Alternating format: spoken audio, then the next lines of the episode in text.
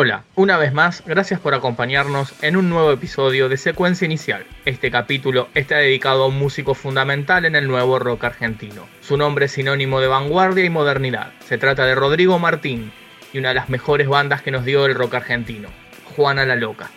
Con ustedes, Rodrigo. Bueno, ¿qué tal?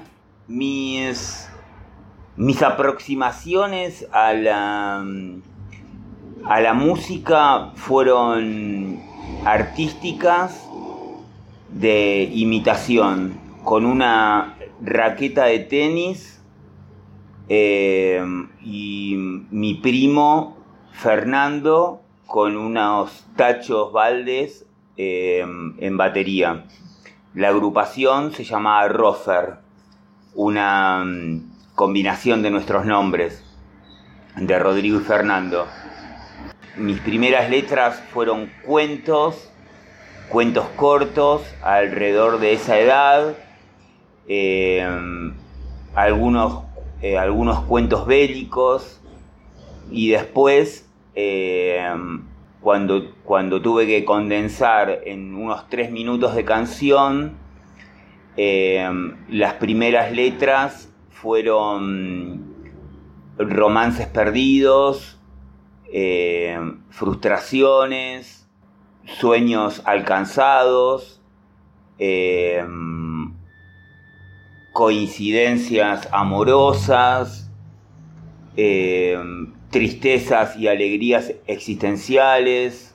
Después ya fue la guitarra criolla con un profesor en el cual duré muy poco porque me aburría, me aburría de tocar samba de mi esperanza todo el tiempo, así que mm, eh, comencé a, con lo poco que había aprendido y con lo mucho que necesitaba aprender, comencé a explorar en la guitarra y ver cómo era que sonaba más convenientemente para y más cercano a, las melodías que se me ocurrían cantando sin tocar la guitarra y ver cómo melódicamente me podía a acompañar. Esos fueron mis primeros acercamientos musicales, de los cuales algunos cuentos todavía conservo, conservo en viejos cuadernos, ya casi amarillos.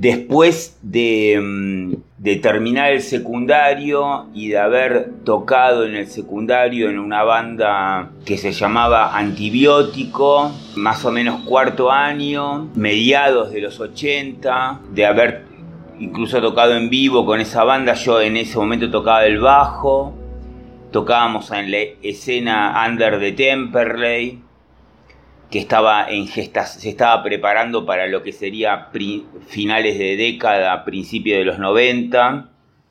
Cuando finalicé el secundario me fui a vivir a Río Grande en Tierra del Fuego. Y ahí eh, vivía en una pensión cercana al mar. Eh, me, había, me había llevado una guitarra, con lo cual empecé a componer canciones y mm, comencé a leer un libro que relataba la historia de Juana la Loca y empecé a investigar eh, y todas las historias de que había de que se había perdido la razón y se había vuelto loca por amor y que arrastraba el féretro de su, de mm, su marido Guillermo el Hermoso. Felipe Felipe Felipe me, me confundí con Guillermo el Conquistador. Y mm, entonces, eh, bastante influenciado eh, por, todo, por el último coletazo dark de la década eh, y por el cambio que proponía Jesus and Mary Chain en el 85 con Psycho Candy.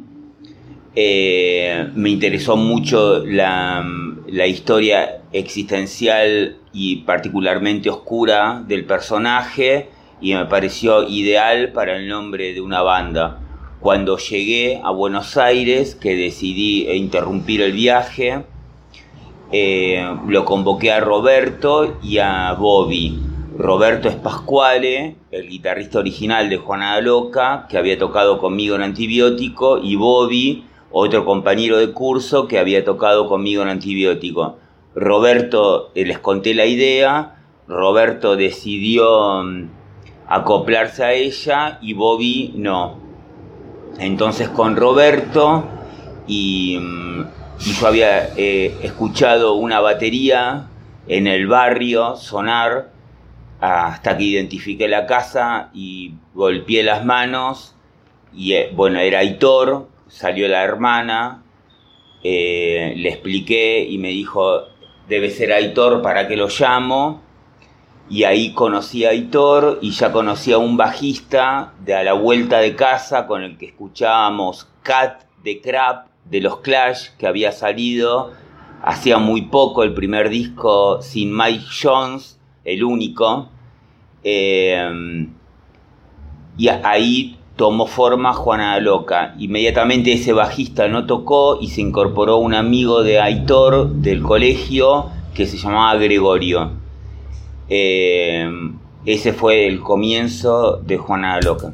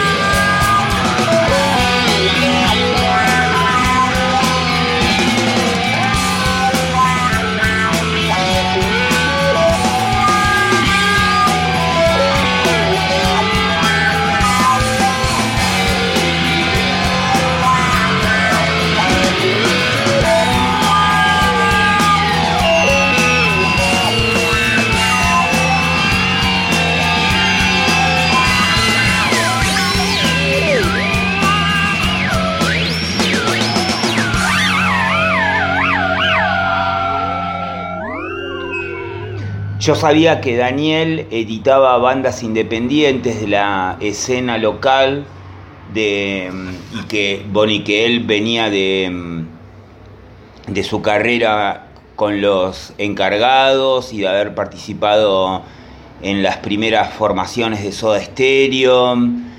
Eh, y aparte lo, reconocía como referente de la escena de, los 80 independiente de la Argentina.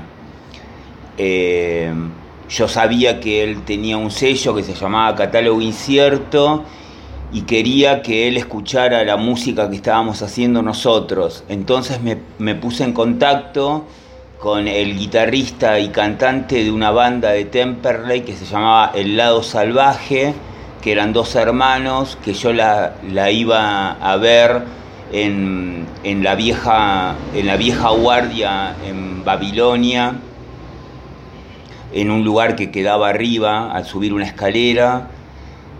Em, cantaba una chica que, que era la creo que era pareja del bajista de Los Pillos, que después tuvieron un accidente em, aeronáutico en las selvas de Brasil y, y, pasó a cantar uno de los hermanos en el lado salvaje.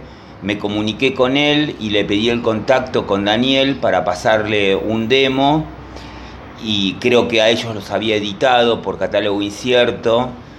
Em, y él lo que tenía era el contacto con el, el, contacto del padre de Daniel. Así que comencé a llamar al padre y, a decirle que Daniel tenía que escuchar nuestra música, que queríamos que la escuchara. Y un día suena el teléfono en mi casa y era Melero.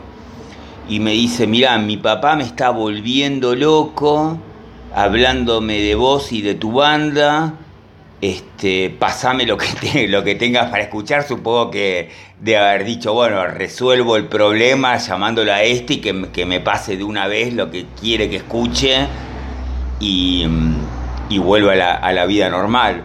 Así que le pasé unos temas.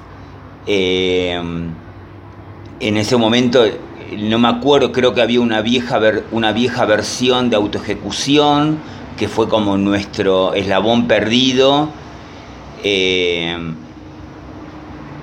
y bueno, fue dándose todo hasta que produjo autoejecución en el 91 y salió por catálogo incierto. Eh, en ese momento en la banda estaba Gabo eh, Manelli él grabó el, primer, el primer cassette, autoejecución, después en el 93 hay, en Electronauta hay otra versión de autoejecución. Eh, y hace poco lo masterizamos, eh, ese cassette, y lo, lo reeditamos. Eh, y me di cuenta de lo, de lo increíble que tocaba Gabo las, las líneas de bajo, al masterizarlos, las pude escuchar bien y son increíbles, muy buenas.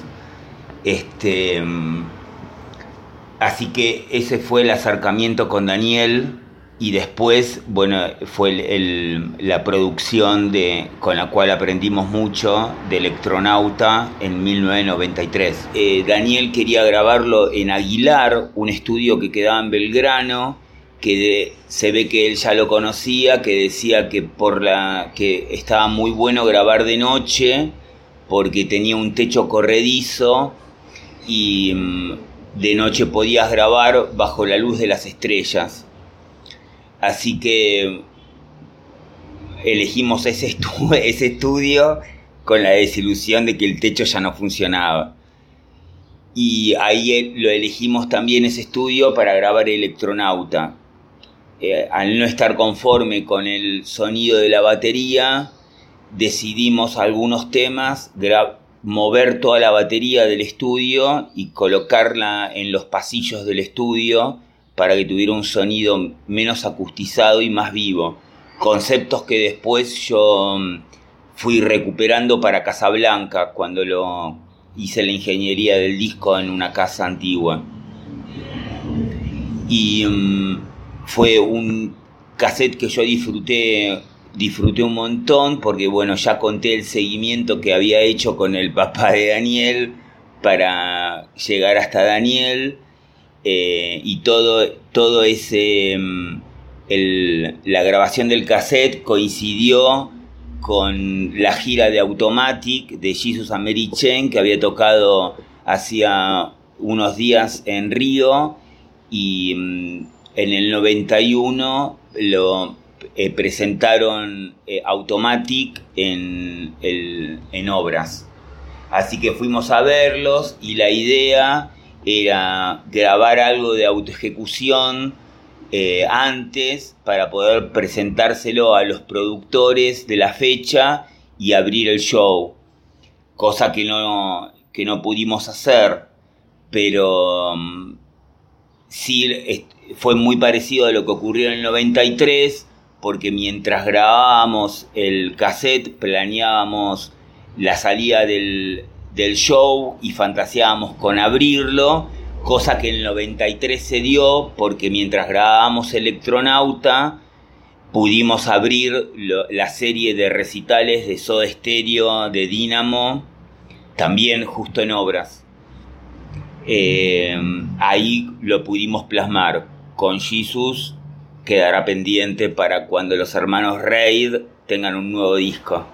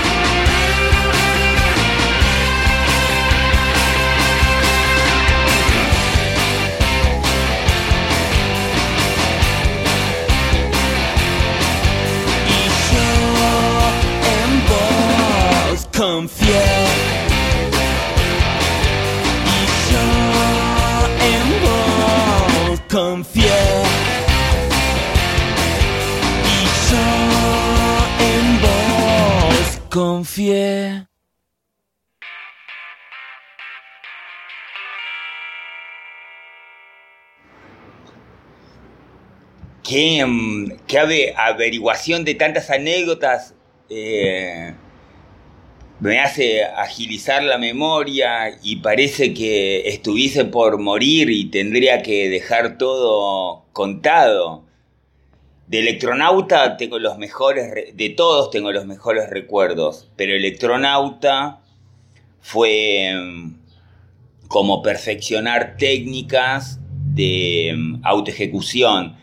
Yo venía de interpretar las canciones a nivel vocal, em, a veces como recitadas, por eso, te, por eso decía que autoejecución era como el eslabón perdido, tanto en ritmos de baterías, como en sonidos de guitarra, como en melodías de voz, en melodías armónicas.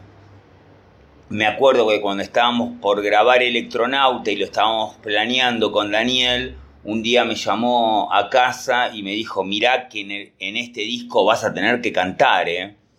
Así, así que bueno, eh, antes de grabarlo nos alquilamos una quinta en el Trébol, en Ezeiza, y nos fuimos a vivir todos a la quinta.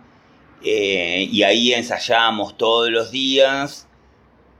Eh, varias horas y estaba bueno porque también lo que hacíamos es tomar registro de ciertas inspiraciones posena, con alguna bebida espirituosa, eh, hacíamos fiestas, yo en ese momento estaba, viajaba mucho a Capital porque estaba cursando psicología y publicidad y mm, invitaba a todos mis compañeros de la facultad los fines de semana, eh, tocábamos, hacíamos pequeños ensayos con público.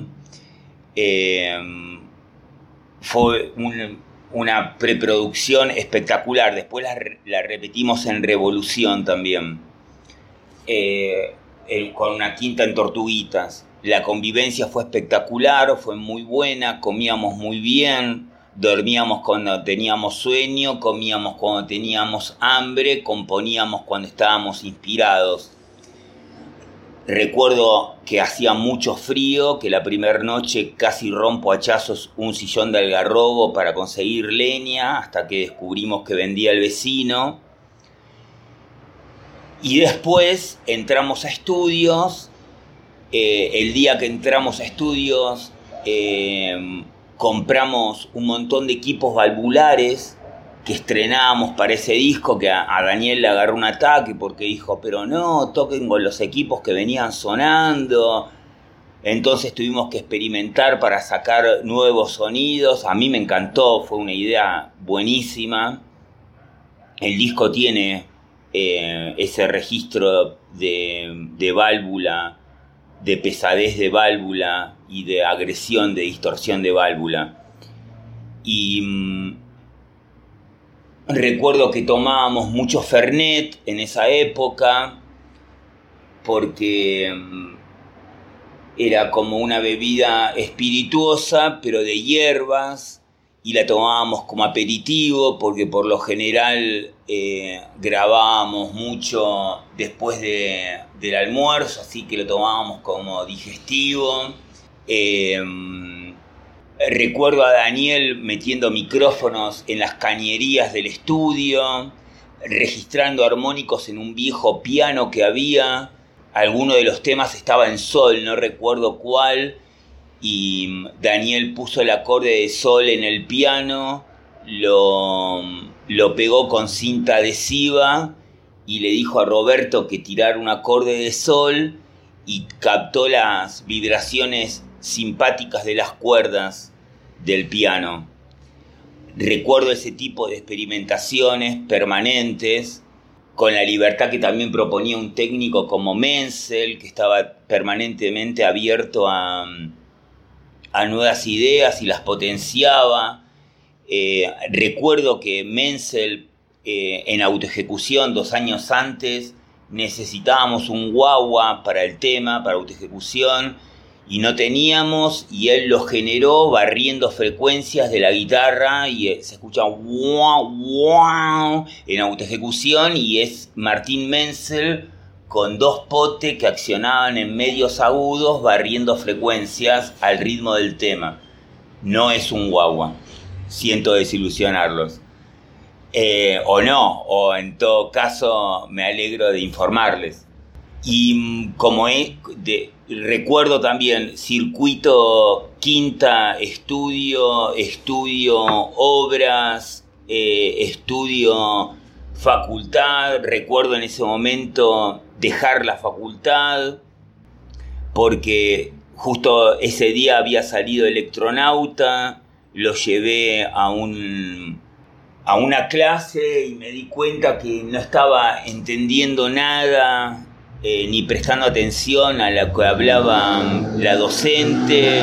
Me levanté, me fui y justo me anunciaron que estaba la primer gira del disco ya con los brujos que estaban presentando fin de semana salvaje y nosotros abrimos la gira por todo el interior. Em, eso fue antes que saliera el disco. No, perdón, cuando recién salió el disco. Antes fue el nuevo rock.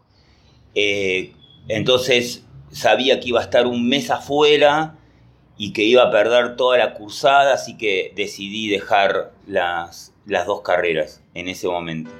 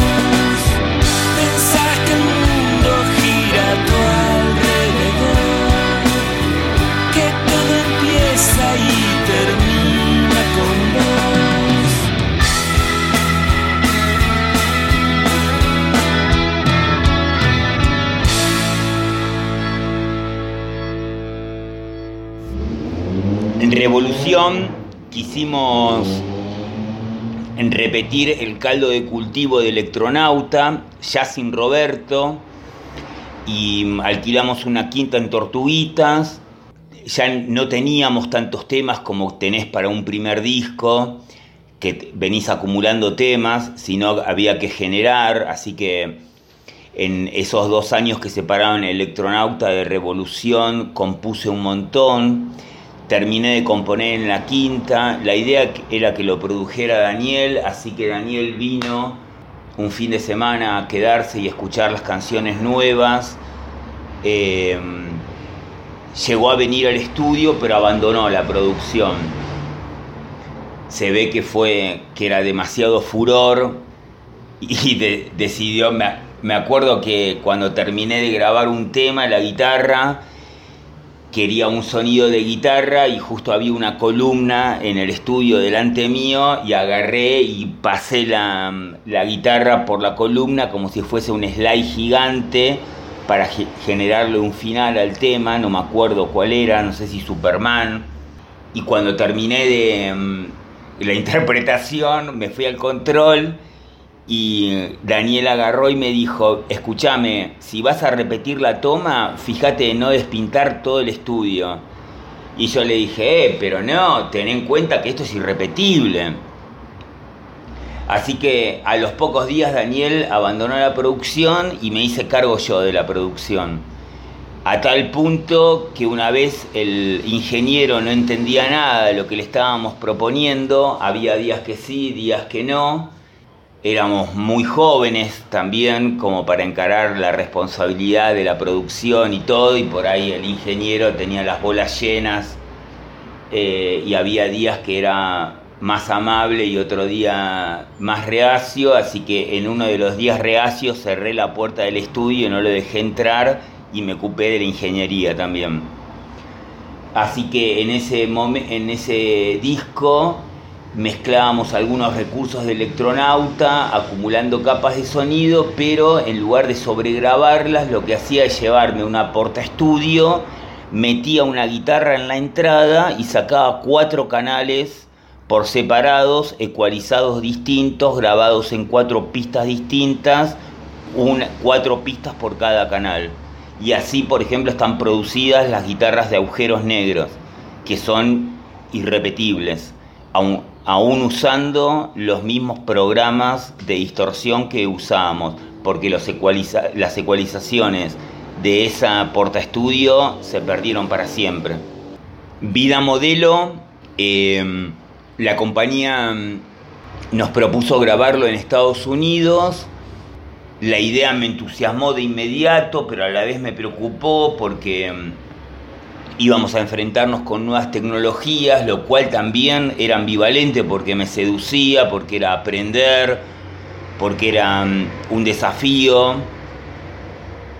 Eh, yo ya tenía eh, en claro cómo quería que sonara el disco y tenía en claro las ideas de producción, era todo muy novedoso. Eh, lo iba a coproducir con el ingeniero de grabación Em, que estaba en Los Ángeles, que había recibido los demos, que los había escuchado y le había gustado mucho. Todo esto era una, una idea artística de la, de la compañía, que en ese, en ese momento el departamento artístico lo manejaba Afo Verde y una, eh, una ejecutiva de MG que había venido de España con claro, en Europa con todos los sonidos nuevos de mm, finales de los 90, mediados de los 90, había hecho mm, una selección de los grupos en la compañía y había escuchado los dos primeros discos nuestros y bueno, juntos decidieron que la producción del disco se hiciera en Los Ángeles, lo cual a medida que iba tomando forma, nos encerramos en un estudio en guion a grabar todas las canciones que teníamos acumuladas de todos eh, durante todo un día. Hicimos 39 canciones, llegamos a Los Ángeles, nos estaba esperando el ingeniero con el padre, dimos una recorrida, fuimos al estudio y estuvo buenísimo porque ya tenían el circuito armado y podíamos ir a una casa de, guitarras, de baterías, de, instrumentos y poder elegir y alquilar guitarras eh, o instrumentos que necesitábamos para cada tema. Porque nosotros habíamos llevado los básicos pero no teníamos batería y y nos faltaban un montón de guitarras que quedaron acá en Buenos Aires. Y eh, entonces estuvo bueno porque pudimos elegir guitarras para cada tema, guitarras que nos tomamos un tiempo para experimentar porque no habíamos probado nunca, pero que teníamos la necesidad, como iba a tener nuevos sonidos el disco, bueno, utilizar nuevos instrumentos también. Cuando tuvimos todo eso resuelto, fuimos, eh, el estudio tenía el estudio A y el estudio B, en el estudio grabábamos, el ingeniero estaba grabando, creo que estaba haciendo unas voces de Pavarotti, eh, pasábamos mucho tiempo de descanso jugando a las primeras play. Em, experimentábamos con sonidos de, de, voces, utilizando varios micrófonos y tenía un estudio B que era con el que yo me quedaba, con mi manager de ese momento, que era Eduardo Roca, que me hacía compañía, después que terminábamos la sesión de grabación, me quedaba hasta la hora de la cena. Em, escuchando lo que habíamos grabado en el día y seleccionando y ecualizando lo, mejor de lo mejor que habíamos hecho, haciendo como una selección para comenzar el nuevo día, porque ahí teníamos un mes y había que volver, y teníamos el estudio alquilado de tal hora a tal hora. Era un estudio donde habían grabado también los Stone en algún momento de los 80.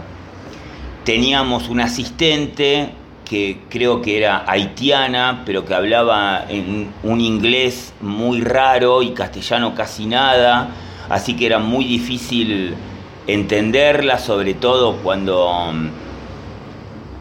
cuando ya teníamos algunos aperitivos encima y mm, teníamos un gimnasio enfrente que en ese, en ese momento se había puesto de moda entrenar 24 horas, así que si estábamos a las 3 de la semana, veíamos gente entre 3 de la mañana, veíamos gente entrenando 3 de la mañana. Si estábamos el mediodía, había gente bicicleteando el mediodía. Era full time. Em, filmamos mucho. Tuvimos la experiencia de Billy Preston, junto con los demos que le hicimos llegar al ingeniero, también le hicimos llegar a Billy Preston que tenía un contacto con las bandas que grababan en ese estudio a través de ese ingeniero. Bueno, yo grabé un tema en vivo con él. Eh, llegó, le mostré la canción, se la toqué con acústica, le agarró un piano, la canté con un micrófono colgando, después volví a cantar la voz, pero la sesión está grabada en vivo, yo con guitarra y él con piano. El tema está en en el, en el simple que sacamos de vida modelo, que fue otra idea también, recuperar la salida del simple anticipando un disco cuando llegamos, el disco cuando llegamos a Buenos Aires. El tema se llama, ya te digo, para, ¿cómo se llama el tema?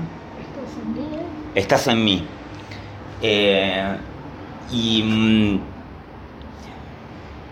y tuvimos también la experiencia de tocar en vivo, tocamos en el Dragonfly todas las semanas, todos los días había algo que hacer, leíamos la LA Weekly, que era un diario semanal, y había fiestas mod en algún lado, fiestas góticas en otro, em, un boliche que se llamaba el Jardín de la Tortura, que había mm, una fiesta vampira, eh, había que hacer una cola para entrar a una habitación y mm, eh, entré y era una sesión de masoquismo, eh, que después la vi en Buenos Aires, cuando regresé la vi en HBO, eh, la misma función, no la función en el boliche, pero sí el mismo número, que consistía en atar a alguien de una rueda, hacerla girar y darle con un látigo de siete colas, que debería tener obviamente consentimiento personal. Y había todos los días algo que hacer hasta que un día estuvo nuestro show. Compartimos eh, cartel con bandas de la escena local. Había una banda que se llamaba Juana Loca en Los Ángeles. Eh, y ellos terminaron cambiando el nombre y se llamaba Pastillas. estaba muy buena, eran dos hermanos también, como los Raid, eh, influenciados por esa música. Tocaron en una disco, los fuimos a ver, muy buen sonido. En ese momento estaban por juntarse los Clash para tocar a beneficio de mm, una estación de bomberos.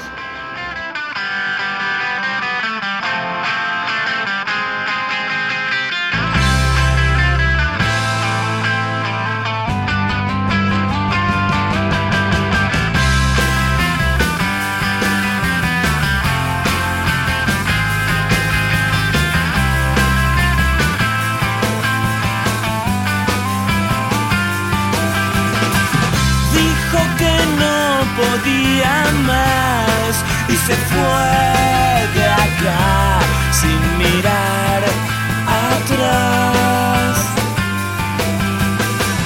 Su cuerpo vuela entre las olas que se lleva al mar y no vuelve